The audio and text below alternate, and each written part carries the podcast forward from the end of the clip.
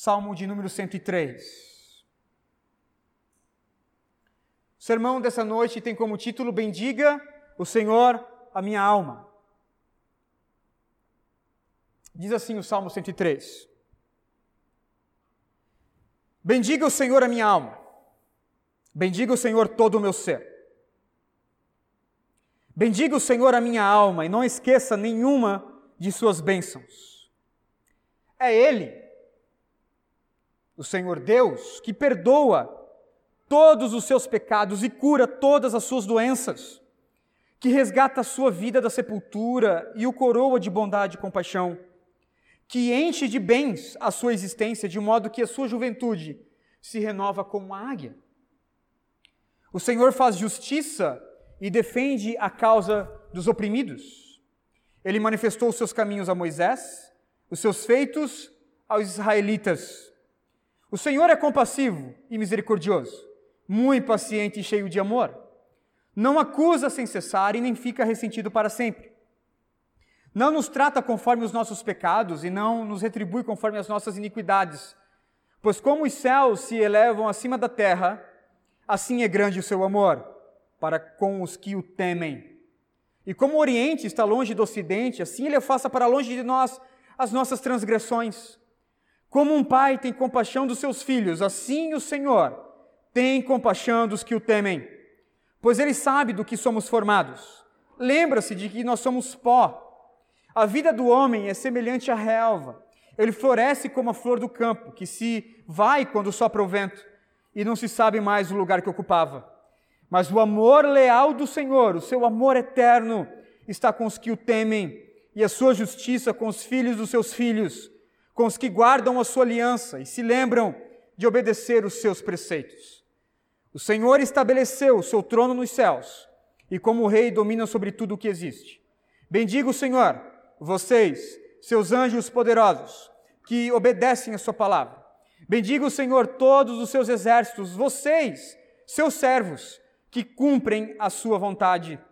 Bendiga o Senhor todas as suas obras em todos os lugares do seu domínio. Bendiga o Senhor a minha alma. Aleluia. Vamos ao Senhor mais uma vez, em oração, pedindo e rogando ao Senhor para que o Senhor venha falar ao nosso coração. Pai, uma vez mais eu rogo a Ti, Senhor, e peço que o Senhor venha falar, elucidar a pessoa e a obra de Cristo nessa noite. Ó Deus, por favor, Mostre Cristo para nós nessa noite, Senhor. Nós não precisamos de nada mais a não ser o teu filho Jesus. Nós não precisamos de nada mais a não ser Cristo manifestado, Senhor, exposto, elucidado, demonstrado por meio da verdade da Escritura. Faz isso para a glória do teu nome. Ajuda-nos, ó Deus, a compreender esse texto. Ajuda-me, ó Deus, a pregar a tua verdade. Não permita, Senhor, que eu venha pregar, passar alguma impressão errada acerca de ti, mas que eu venha tão somente pregar o teu evangelho. É assim que nós oramos, para a glória do teu nome e para a nossa alegria, em Cristo Jesus. Amém. O Salmo 103, irmãos, é uma pérola literária. O Salmo 103 é o tipo de salmo que poderia dar a Davi o prêmio Nobel Nobel de Literatura. Este salmo ele poderia tomar, irmãos, para si os nossos inários inteiros. O Derek Kidner, comentarista bíblico, falando sobre a importância desse salmo e o seu conteúdo de adoração ao Senhor, ele diz que na galáxia do saltério, este salmo, ele se apresenta como uma estrela de primeira grandeza.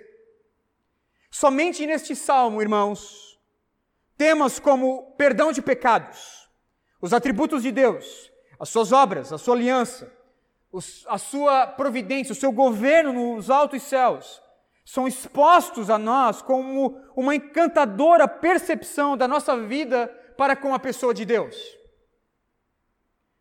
Me parece, irmãos, que o salmo, pelo conteúdo carregado de, de riqueza teológica, ele deve ter sido escrito por Davi quando ele tinha então a sua, sua cabeça coberta de, de cabelos brancos, a sua face né, já com algumas rugas.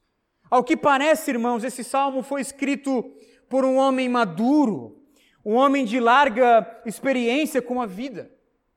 A gratidão admiradora, contempladora, brilha em cada verso deste salmo.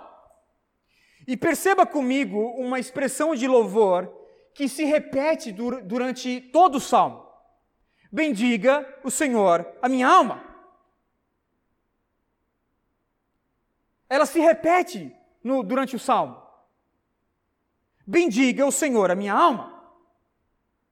Você sabe o que é isso? Em outras palavras, Davi está dizendo a sua própria alma, pregando para a sua própria alma: alma, fale bem do Senhor. E parece, irmãos, que o salmista, Davi, aqui, ele tem inúmeras razões para bem dizer, para falar bem do Senhor nesse salmo. A expressão bendiga o Senhor, a minha alma, ela aparece pelo menos sete vezes. Três vezes nos primeiros dois versos,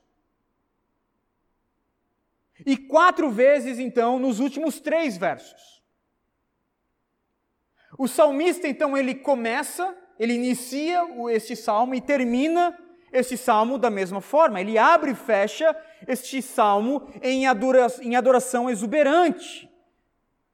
Portanto, irmãos, está claro aqui para nós que o salmista, ele deseja adorar o Senhor. Ele deseja devotar a Deus a sua gratidão em profunda adoração.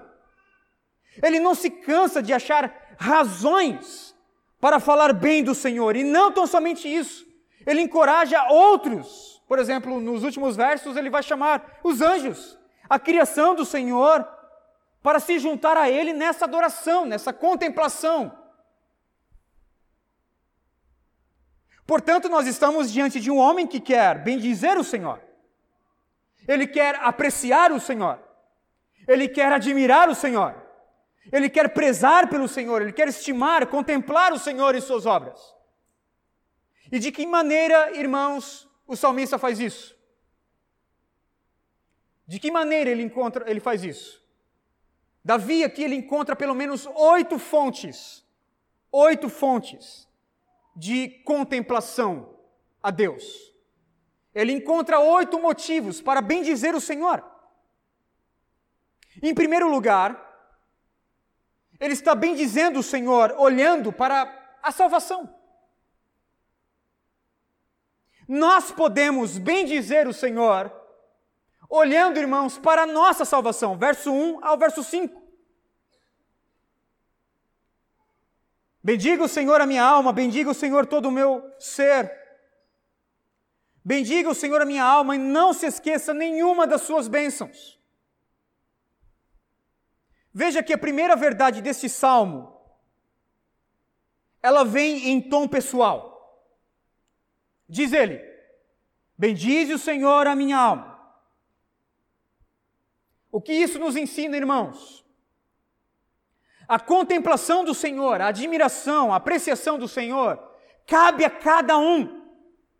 É algo muito pessoal. Nós estamos aqui num coletivo, nós estamos aqui num ajuntamento, nós estamos aqui num grupo, mas a contemplação do Senhor, ela é individual. É a afeição da minha alma. Bendiga o Senhor a minha alma, bendiga o Senhor o meu ser. É a contemplação, irmãos, que brota, que nasce do meu ser, da minha alma.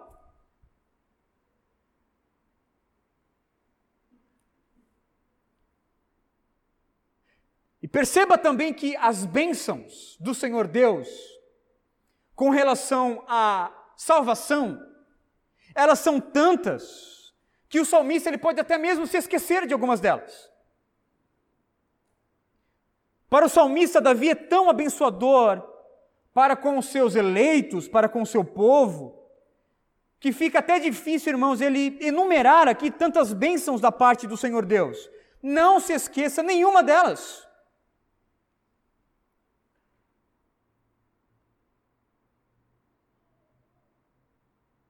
O salmista ele está linkando, o salmista ele está fazendo uma conexão aqui entre bem dizer o Senhor hoje com a lembrança dos feitos do Senhor.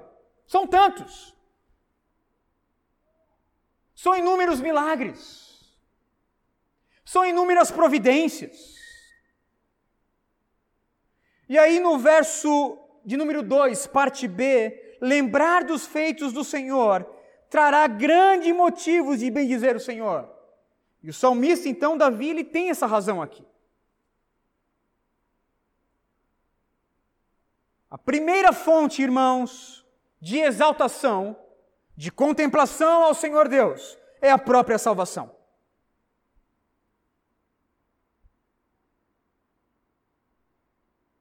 A salvação pela graça soberana do Senhor Deus.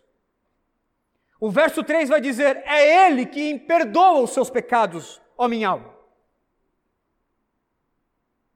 É Ele que salva, é Ele que cura, é Ele que remove os seus pecados e lava a nossa alma.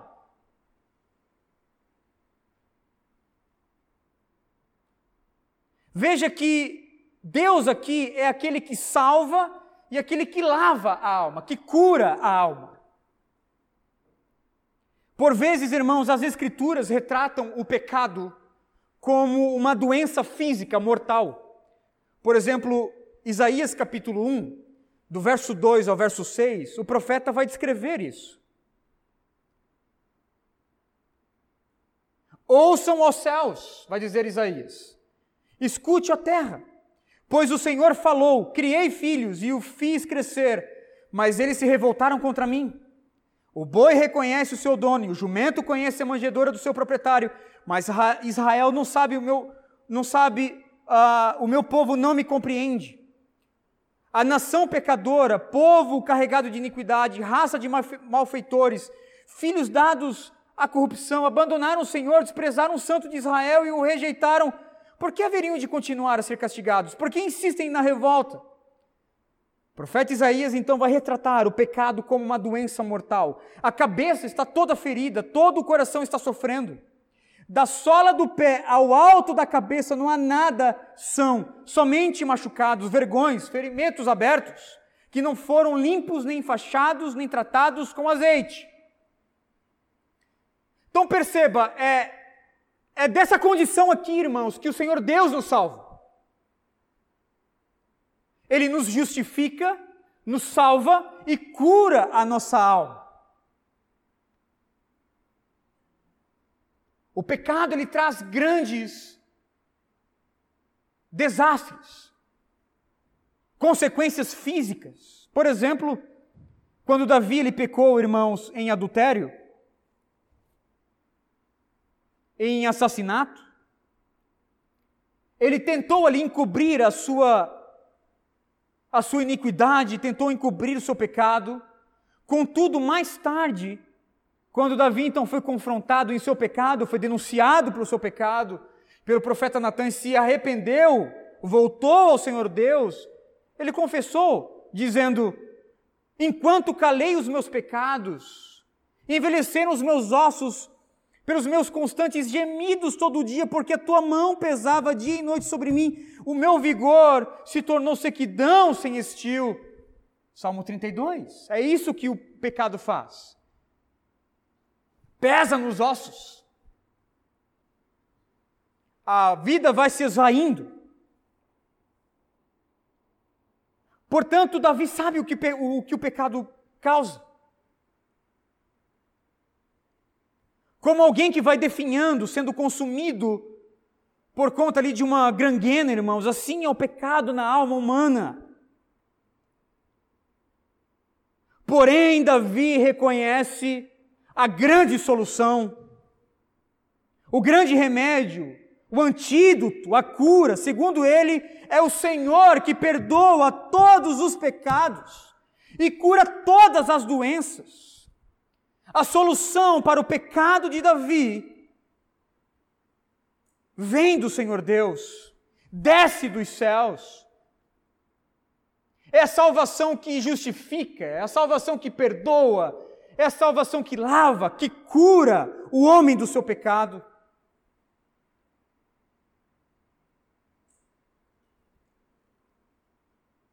Portanto, Davi, irmãos, ele olha para dentro de si, ele olha para dentro e vê a salvação do Senhor Deus. A graça o resgatou da sepultura. Ele vai dizer.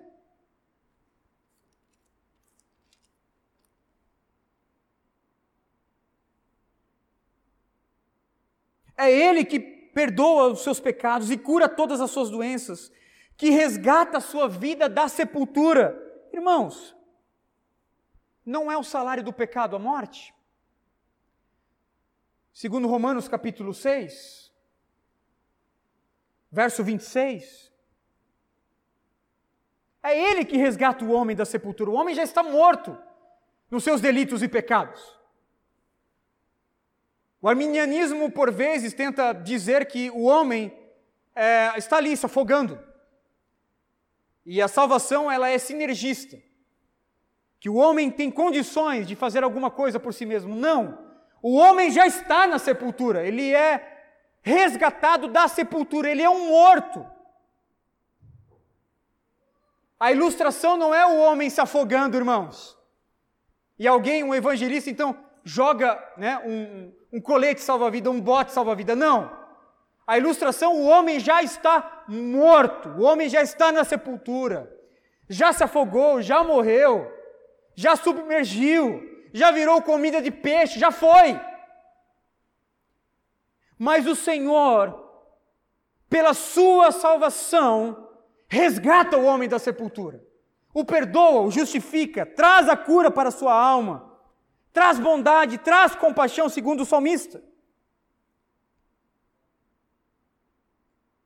É Ele que vai revigorar a alma da sepultura para uma alma revigorada, verso de número 5, que enche de bens a sua existência, de modo que a sua juventude se renova como a águia.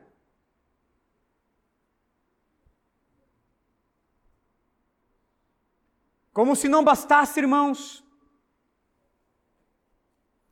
a salvação de Deus, a justificação que Deus nos proporciona, ele também renova a nossa existência, ele renova a nossa alma e coloca a nossa alma numa disposição para adorá-lo. Na paráfrase de Eugene Peterson, ele vai dizer: é ele que renova as suas forças, no verso 5. Ele renova as suas forças, você é sempre jovem na presença dele, alma. Não importa a idade que você tem, não importa os anos que você tem. Não importa se as suas forças estão indo embora. Quando você está na presença do Senhor Deus, todos nós somos recebidos, a nossa adoração ela é recebida, irmãos, ela é contemplada pelo Senhor Deus como se nós fôssemos um atleta. Em vigor, com força, com saúde.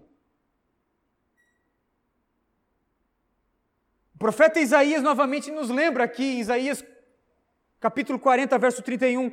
Aqueles que esperam no Senhor renovam as suas forças, voam alto como as águias, correm e não ficam exaustos, andam e não se cansam. Por quê? O Senhor Deus nos dá força para contemplá-lo, nos dá força para adorá-lo.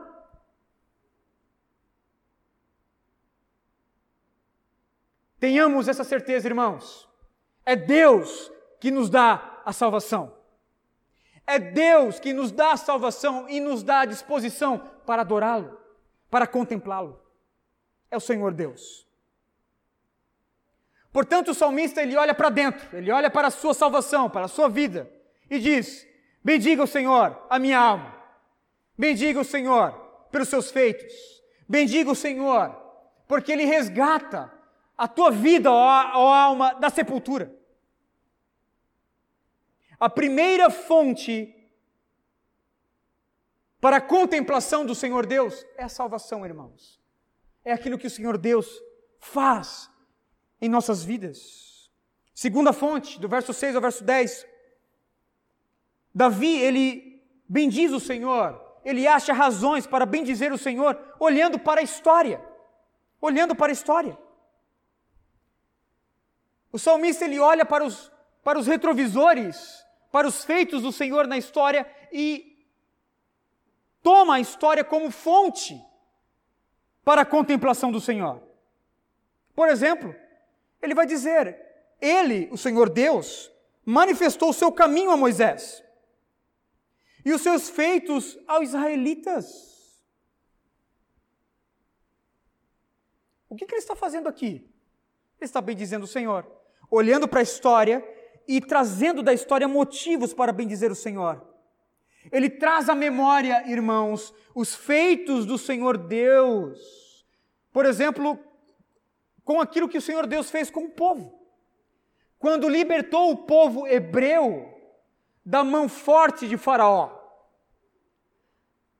Era a mão forte do Faraó? Era a mão forte do Faraó. Contudo, todavia, a mão do Senhor é mais forte do que a mão forte do Faraó.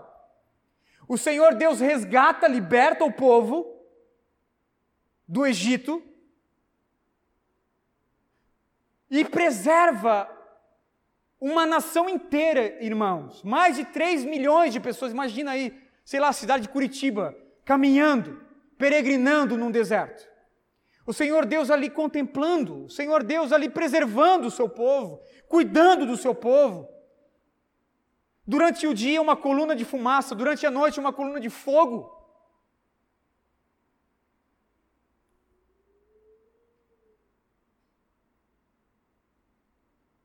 Dando-lhes um maná. O que é isso? Né? É, é algo tão impressionante. A palavra maná, o, o pão que descia do céu, era tão impressionante que o nome é: o que é isso? O que, é isso? Um pão que descia dos céus. O Senhor Deus preservando, o Senhor Deus cuidando do seu povo. Davi lhe traz aqui, irmãos, quase que ipsilíteres. Êxodo 34, verso 6. Senhor, Senhor, Deus compassivo e misericordioso, paciente, cheio de amor e de misericórdia, que mantém o seu amor a milhares e perdoa a maldade e rebelião compassivo, perdoador, muito paciente e misericordioso, que perdoa a maldade, a rebelião e o pecado. A compaixão do Senhor, a graça do Senhor não foi algo pontual, foi algo contínuo. O povo se rebelava e o Senhor então se revelava como Deus misericordioso. Ele não ficou ressentido para sempre, ele foi muito paciente e cheio de amor, cheio de misericórdia. Portanto, veja, o salmista ele olha para dentro e acha razões em sua salvação. O salmista ele olha para trás, para os feitos do Senhor, e encontra nos feitos do Senhor na história motivos para bendizer o Senhor. Terceiro, o salmista também ele olha para os lados, irmãos. Ele olha para os lados e acha motivo para bendizer o Senhor. Ele olha para as leis da física. Ele olha para o céu e entende que o céu está distante da terra, está separado da terra. Ele olha para o Ocidente e ele vê que o Ocidente está separado do Oriente. Ele olha para onde o sol nasce e percebe que é distante do lugar onde ele se põe. Os ângulos são extremamente opostos. Ele pega então essa verdade, irmãos, essa percepção aí da física, da geometria, da geometria e aplica então no Evangelho. Ele vai dizer: assim como o céu se ergue acima da terra, assim é o amor do Senhor Deus para todos aqueles que o temem.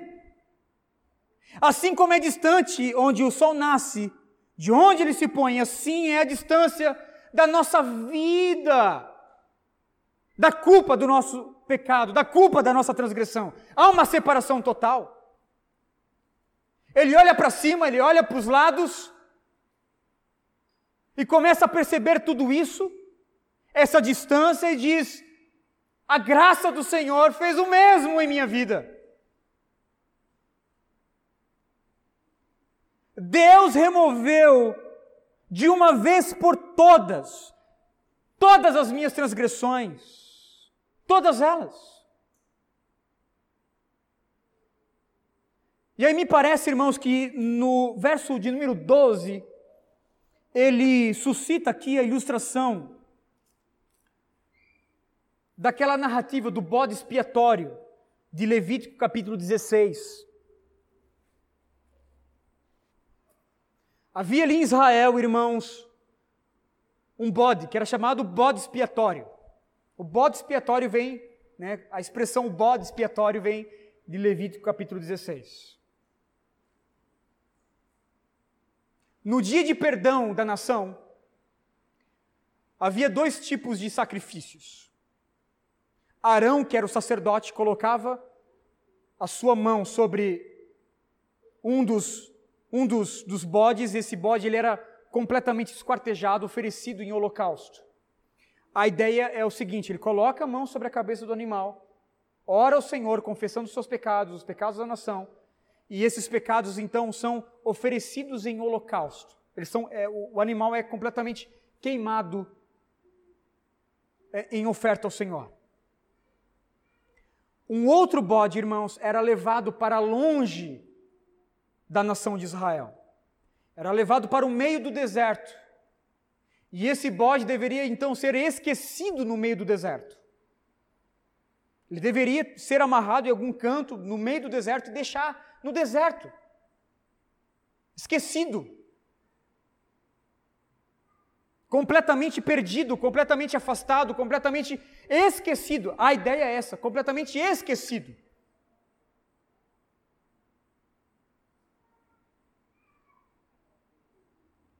E a ilustração é clara, irmãos.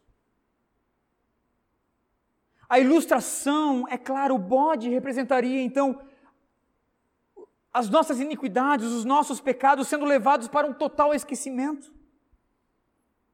Deus faz exatamente assim conosco. Ele removeu as nossas iniquidades, os nossos pecados e lançou infinitamente longe de nós.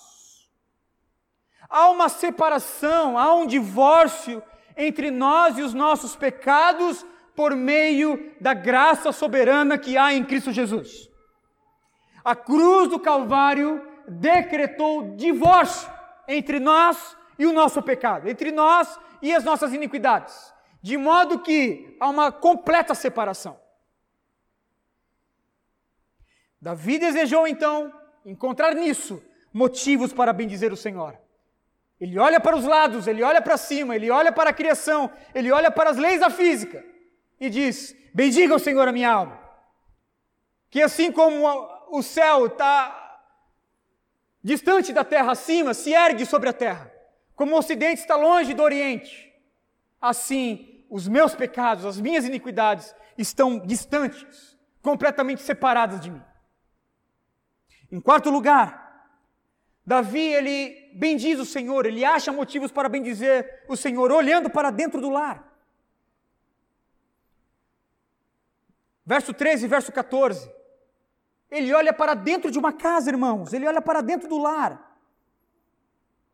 Veja que ele traz aqui a ilustração de um pai amoroso. Como um pai tem compaixão dos seus filhos, assim o Senhor tem compaixão dos, dos que o temem, pois ele sabe do que nós somos formados, lembra-se de que nós somos pó. É como se o salmista dissesse o seguinte: Alma, observe um lar piedoso. Observe uma família piedosa. Veja como é que um pai lida com seus filhos. Ele é misericordioso. Ele não vai punir os seus filhos todas, todas as vezes que o seu filho faz as suas, as suas travessuras. Ele vai entrar com misericórdia, ele trará compaixão para o seu filho. De fato, o Senhor nos disciplina, irmãos, mas a disciplina dele é carregado de compaixão, é carregado de amor, é, com, é carregado de, de misericórdia. Por quê? Por que o Senhor Deus faz isso conosco? Nos trata com compaixão, nos trata com misericórdia. Veja, Ele sabe, Ele sabe, Ele compreende. Ele sabe aquilo que nós somos formados. Ele sabe do que nós somos formados, verso 14. Deus sabe que nós somos fracos. Deus sabe que nós somos frágeis. Deus sabe que nós somos pequenos. Deus sabe que nós somos tão minima, minimalistas como um pó, somos tão pequenos como um grão de areia. Basta soprar um vento forte que seremos então jogados de um lado para o outro, irmãos. Deus conhece as nossas fragilidades. Deus conhece. Ele sabe do que nós somos formados. Nós somos pó. Conhece as nossas mazelas. O Senhor conhece a nossa insignificância. E é por isso que eu amo o calvinismo, irmãos. O calvinismo ele me ajuda a compreender a verdade do evangelho. O evangelho brilha sob as óticas do calvinismo. Quando eu, eu leio o Evangelho, quando eu conheço o Evangelho, e quando eu olho para a minha vida, eu sei, Deus me ama incondicionalmente. Ponto. Eu sou pó. Não há nada em mim que chame a atenção de Deus. É um amor incondicional. Não há condições em mim. Eu não consigo chamar a atenção de Deus. Não é um amor, irmãos, emotivo. Por exemplo, eu amo a minha esposa. Ela não pôde estar aqui conosco porque ela ficou com os meus filhos. Eu amo a minha esposa, ela deve estar assistindo isso agora, né? E ficando com o um sorriso lá na orelha. Eu amo a minha esposa. Eu amo a minha esposa e eu comecei a amá-la lá atrás, porque eu observei nela algumas coisas que me chamaram a atenção. A beleza física, o trato que ela tinha com o Evangelho, o amor que ela tinha pelo Evangelho, a forma que ela falava com os pais, a doçura dela, o jeitinho dela, me chamou a atenção. Irmãos, que jeitinho nós temos? Que doçura nós temos? Nenhuma. Contudo, Deus nos ama incondicionalmente. Deus nos ama incondicionalmente. Ele sabe do que nós somos formados. Ele olha para dentro, ele olha para a salvação, ele olha para a história, ele olha para as leis da física, ele olha para dentro de um lar piedoso. E quinto, ele olha agora para a aliança. Ele olha para a aliança, verso 15 ao 18.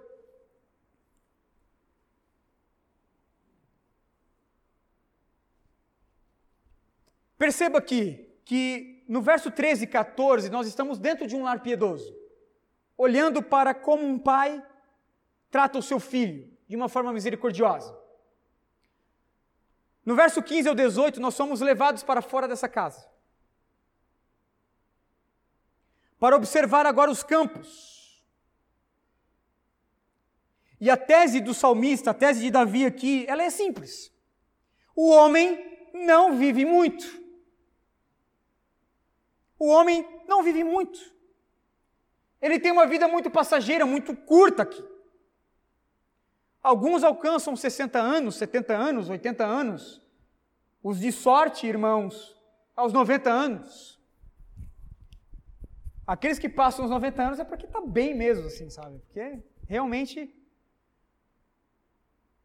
Mas a nossa vida, ela é como a relva.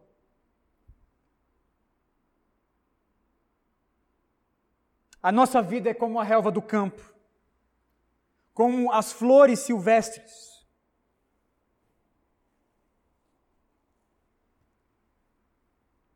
Uma hora nós estamos vivos, basta o Senhor Deus, na sua providência, desejar a nossa morte, e no milésimo de segundo nós estamos mortos.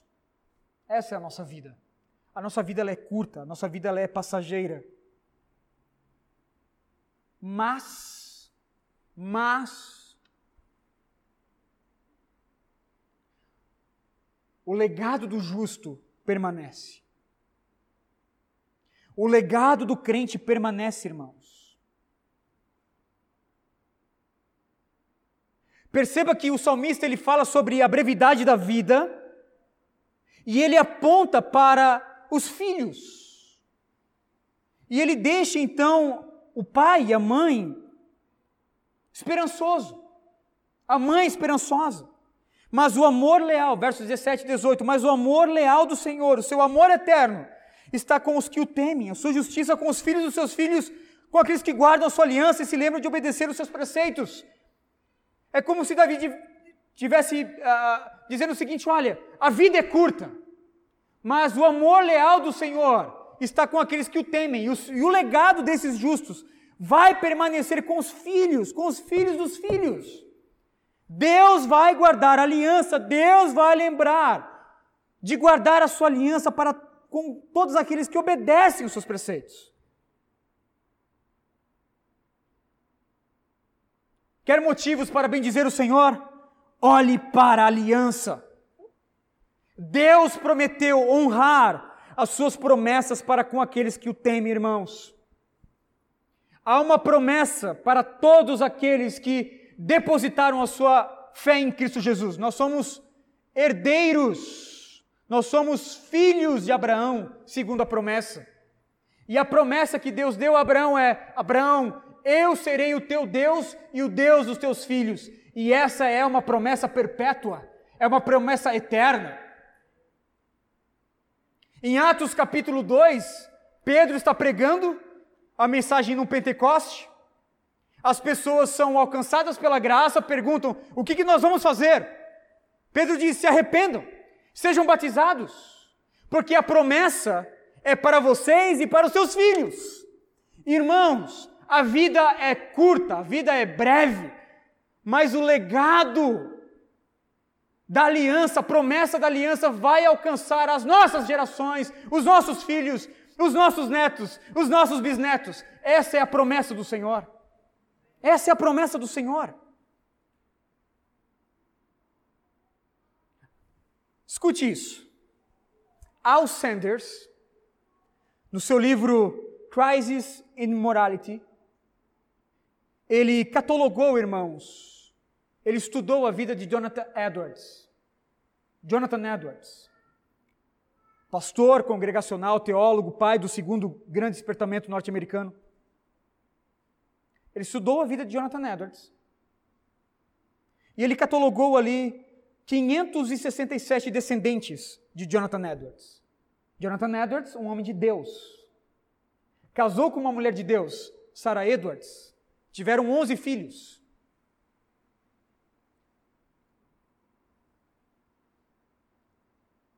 E o Walt Sanders, o autor desse livro, também estudou a vida de um outro cara, chamado Max Jukes, um ateu, um ímpio, um homem que viveu uma vida ímpia, que casou com uma vida ímpia. Ele olhou para esses dois homens, os dois contemporâneos do século XVIII, e estudou então os seus descendentes. As diferenças, irmãos, são impressionantes. As pessoas que resultaram do casamento entre Mac Jukes e sua esposa ímpia resultaram dessa união 310 310 pessoas que morreram como indigentes. 150 foram criminosos. Sete se tornaram assassinos. 100 foram alcoólatras. Mais da metade das mulheres foram prostitutas e os seus 567 descendentes custaram aos cofres públicos dos Estados Unidos uma soma de 1 milhão 250 mil dólares. Contudo, Jonathan Edwards, que viveu na mesma época de Max Jukes, se casou com Sarah Edwards, teve filhos, teve netos, bisnetos. O estudo catalogou então 1.394 descendentes de Jonathan Edwards. 15 se tornaram diretores de faculdades, de universidades. 65 professores de nível superior. Três foram senadores dos Estados Unidos. 30 juízes, 100 advogados, 60 médicos, 75 oficiais do Exército e da Marinha Americana, 100 missionários e pregadores. 60 foram autores de renome, um vice-presidente dos Estados Unidos. 80 se tornaram funcionários públicos. 295 se formaram em universidades. Muitos foram governadores de estados americanos e outros foram diplomatas. E os seus descendentes não custaram nenhum centavo ao Estado americano. O que, que é isso, irmãos? É uma promessa. É uma promessa. Provérbios capítulo 10, verso 7 diz que a memória deixada pelos justos será uma bênção. Mas o nome dos ímpios apodrecerá. O legado dos justos, a memória deixada pelos justos, será uma bênção. Mas o nome dos ímpios vai apodrecer. Quer ter motivos para bendizer o Senhor? Olhe para a salvação, olhe para a história, olhe para as leis da física, olhe para dentro do lar piedoso e olhe para a aliança. E por último, Davi ele olha para os céus. Verso 19 ao 22. Davi ele olha para os céus. Ele fita os seus olhos nos céus ainda que os seus olhos da carne não, não possam ali contemplar o trono do Senhor Deus, os olhos da fé, irmãos, conseguem ver, conseguem contemplar, conseguem observar. Ele sabe, ele tem plena convicção que dos altos céus, Deus governa sobre tudo. Nada foge do seu controle, ele domina sobre tudo que existe. Do macro-universo ao micro-universo, dos astros gigantescos como o Sol, como as estrelas, até mesmo uma partícula menor de um átomo, Deus governa sobre tudo. Qual é a reação do salmista aqui? Bem dizer o Senhor. Ele olha para a soberania do Senhor, ele olha para a sua providência, como Deus entra na história, governando todas as, as coisas. E o, a sensação que ele tem, o motivo que ele tem é de adoração, de contemplação. Ele deseja maximizar a sua adoração.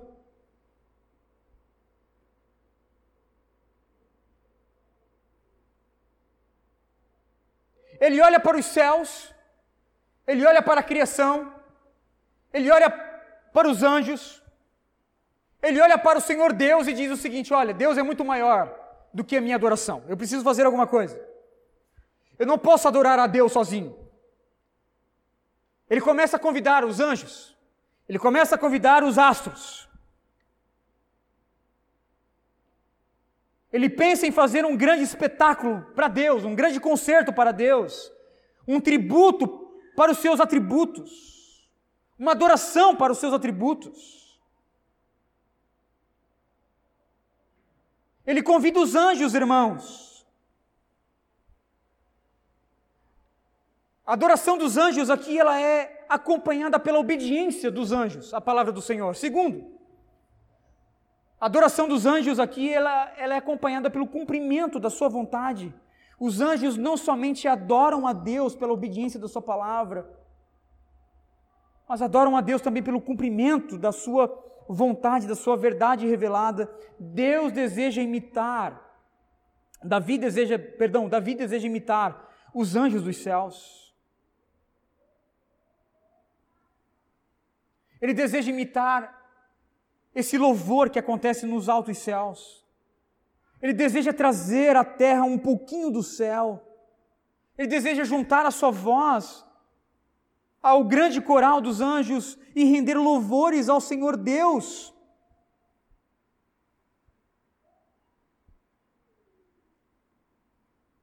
O Senhor Deus está nos altos céus, estabeleceu seu trono nos céus, como o Rei domina sobre tudo. Bendiga o Senhor, vocês, seus anjos poderosos que obedecem a Sua palavra. Ele convida, ele convoca os anjos para isso. E chega no verso 22, então, ele convoca todas as obras da criação do Senhor Deus. Bendiga o Senhor todas as suas obras em todos os lugares do seu domínio. Veja, ele não quer fazer isso sozinho. Nós temos aqui o salmista, nós temos aqui os anjos, e agora nós temos toda a criação bendizendo o Senhor. Porque, irmãos, Deus, ele é o rei que reina. Ele é o rei que está sentado no trono, que governa nos, nos altos céus. É o rei que domina sobre o mundo físico e o metafísico. Do mundo material ao mundo espiritual, Deus reina sobre tudo. De que forma ele encerra esse salmo, irmãos? Bendizendo o Senhor pessoalmente novamente. Ele abre pessoalmente esse salmo, ele fecha pessoalmente esse salmo. Bendiga o Senhor a minha alma. Do começo ao fim, está bendizendo, achando motivos para falar bem do Senhor. Será que nós somos assim? Será que nós temos motivos, irmãos, olhando para a nossa existência? Será que nós conseguimos achar na nossa existência motivos para bendizer o Senhor? E aí, aqui eu já estou aplicando o texto. Nós precisamos encontrar isso. De que forma? Na disciplina. Deus nos chamou para a disciplina, irmãos. Nós precisamos ser disciplinados com as nossas afeições ao Senhor Deus. Por vezes é difícil. Por vezes é difícil. Por vezes o sofrimento está nos sufocando, tentando nos calar. Por vezes o pecado está nos distanciando da, da pessoa e da obra do Senhor Deus. Contudo, nós precisamos lutar, lutar. É luta. O Evangelho é luta. O cristianismo, a vida com Deus é luta, é guerra, é disciplina. É, é compreender que há momentos onde eu vou ter que pregar para a minha própria alma. Bendiga o Senhor a minha alma. O que ele está fazendo, irmãos? Ele está pregando para a sua própria alma. Bendiga o Senhor, ó minha alma. É o que ele faz no Salmo 42. Descansa em Deus, ó minha alma. Disciplina. O Senhor Deus nos chamou para a disciplina. Precisamos lutar, irmãos, para colocar em Deus as nossas afeições. Deus merece mais. Deus merece mais. Deus merece mais. Deus merece mais.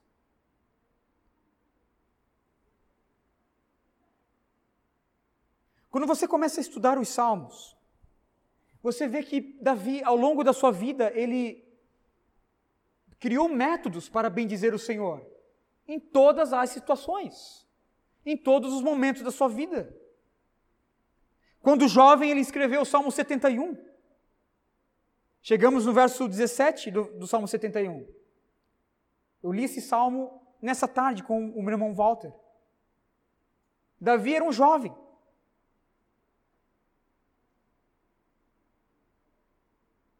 Um jovem bendizendo o Senhor, adorando o Senhor Deus. Ele vai dizer, Salmo 71, verso 17: Desde a minha juventude, ó Deus, tens me ensinado e até hoje eu anuncio as tuas maravilhas.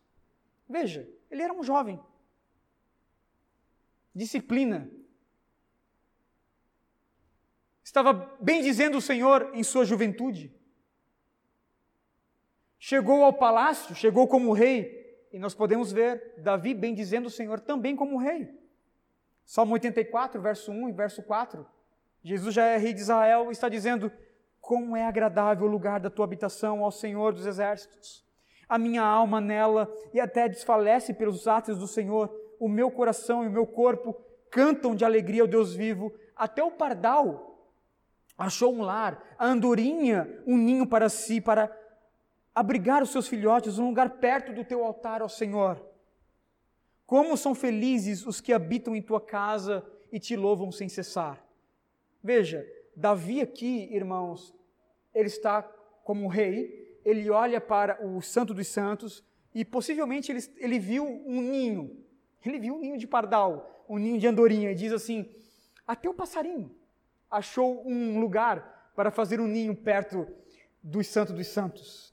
Como é lindo, como é agradável o lugar da tua habitação. Ele está invejando o passarinho, em outras palavras. Que o passarinho está ali perto do lugar onde Deus se manifestava. O que é isso? Isso é disciplina. Davi colocou as suas afeições em Deus quando jovem, quando rei, quando foi denunciado em seu pecado. Salmo 51 nos diz isso: Cria em mim, ó Deus, um coração puro e renova dentro de mim um espírito estável.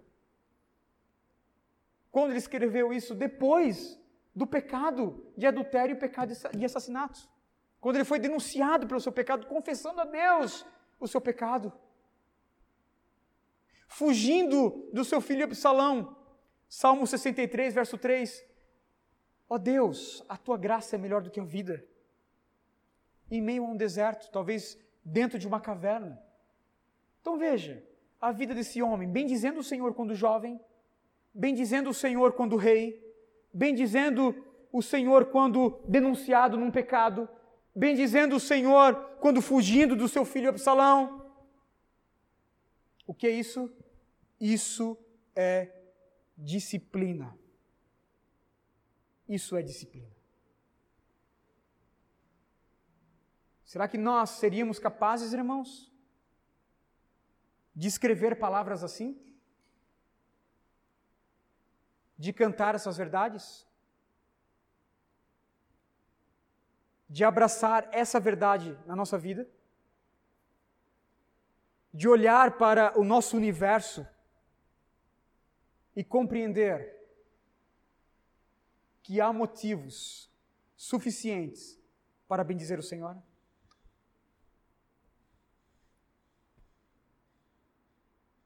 Louvado seja o Senhor Deus.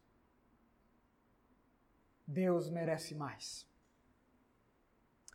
Deus merece mais, irmãos. Poderíamos passar toda a eternidade de joelhos, adorando, cantando seus infinitos atributos. Deus merece mais. Deus merece mais.